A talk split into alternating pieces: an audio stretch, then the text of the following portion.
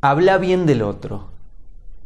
Le va a traer muchos beneficios y va a ayudarlo, va a ayudarla a ser mejor persona, a comportarse mejor. No tengo duda de que podés reconocer faltas y virtudes en todos. Y sabes que no está bueno estar colocando la atención en las faltas y remarcando las faltas del otro.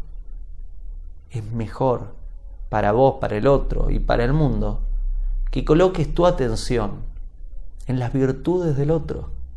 Tiene faltas, sí, pero sabes que coloca tu atención en lo bueno.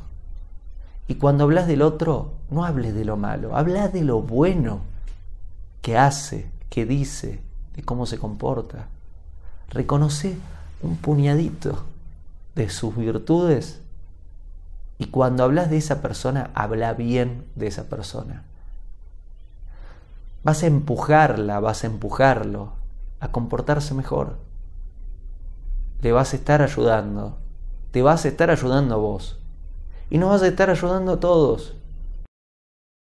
Hago esta rápida pausa comercial para agradecerte por oír mi podcast y pedirte que si te gusta lo recomiendes. Si te gustaría adquirir alguno de mis libros, podés encontrarlos en su formato físico y digital en Amazon y en su formato audio en Audible. Gracias y que continúes disfrutando del contenido que tengo para vos.